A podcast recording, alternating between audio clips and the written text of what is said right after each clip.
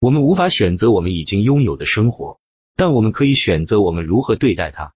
作者讲述了这样一个故事：一个有抱负的瑜伽士在树下冥想了几个小时，直到饥肠辘辘，不得不回家。第二天他回来了，发誓要变得更有定力，但他注意到树旁坐着一只残疾的狐狸。这只狐狸怎么会在丛林里生存？几个小时后，当一只狮子进入空地时，这个谜团被解开了。看到狮子的瑜伽师被吓坏了，但狮子走到狐狸身边，把肉丢在他脚下。啊哈！瑜伽师想，这是来自老天的信息，会有人来照顾我的。几天后，一位路过的同行发现了这位瑜伽师，他还是在挨饿。当同行听到瑜伽师讲述的狐狸和狮子的故事时，他对瑜伽师说：“你收到了老天传来的信息，但为什么你选择了去做那只瘸腿的狐狸，等着别人送食物过来？”而不是选择去做那只勇敢的狮子呢？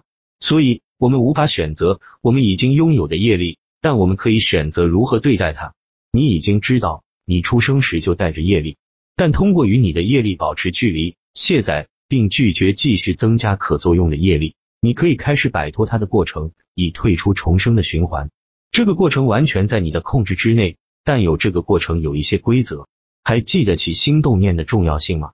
如果你向某项事业捐款或做志愿者是出于自我的概念，想让别人看到你是个好人或慈善家，你就不会消解任何业力。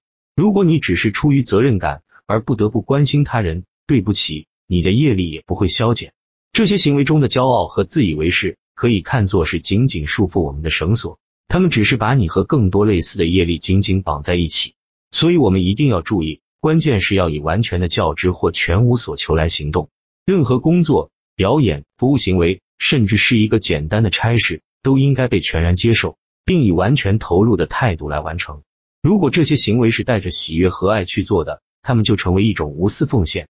换句话说，通过心念和行动，让自己有觉知的生活在幸福快乐当中，你可以在自己内心创造天堂。当以这种方式生活时，生活成为幸福本身，而不再是对幸福的追求。